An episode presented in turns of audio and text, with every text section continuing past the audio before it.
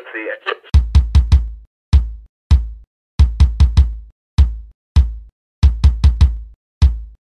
Sabias que?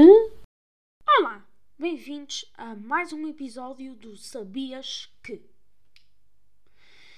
Antes de começarmos este novo episódio, quero informar-vos que a partir de hoje, o Sabias que, para além de poder ser ouvido na rádio SVN, no nosso site e no YouTube, agora também podem ouvi-lo no Apple Podcasts, no Spotify e no Samsung Free.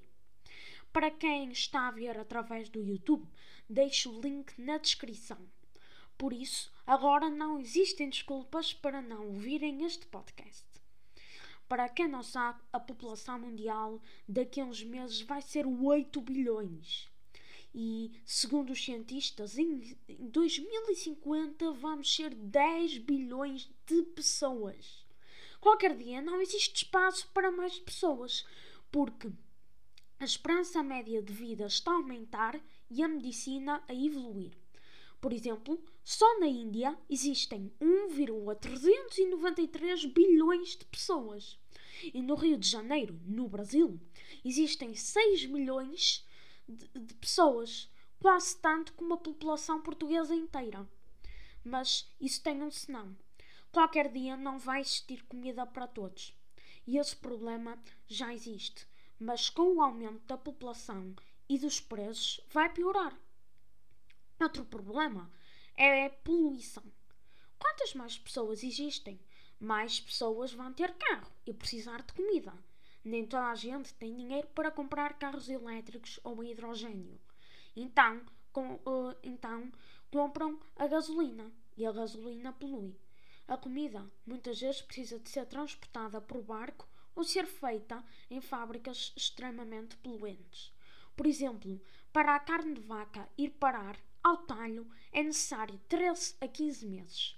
As vacas precisam de beber água. A falta de água é outro problema que persiste, e para se criar uma vaca são necessários muitos litros de água. Para comermos um bife de 250 gramas é necessário 4 mil litros de água. A falta de emprego também é outro problema.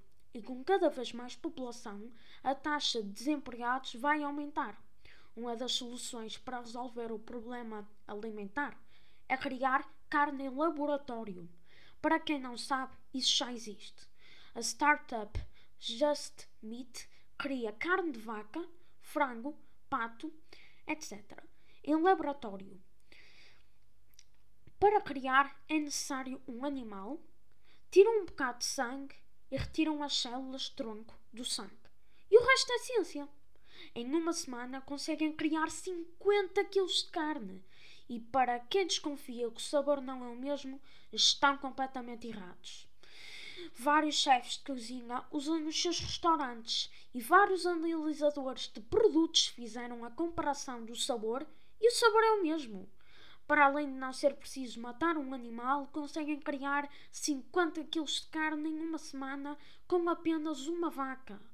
Espero que tenham gostado deste episódio. Adeus. Até ao próximo episódio.